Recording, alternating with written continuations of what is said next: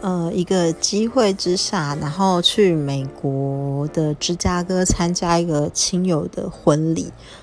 嗯，第一次参加西式婚礼，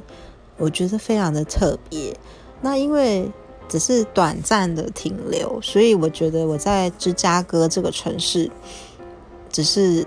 大概的，就是浏览一下，并没有很仔细的去参观这个城市的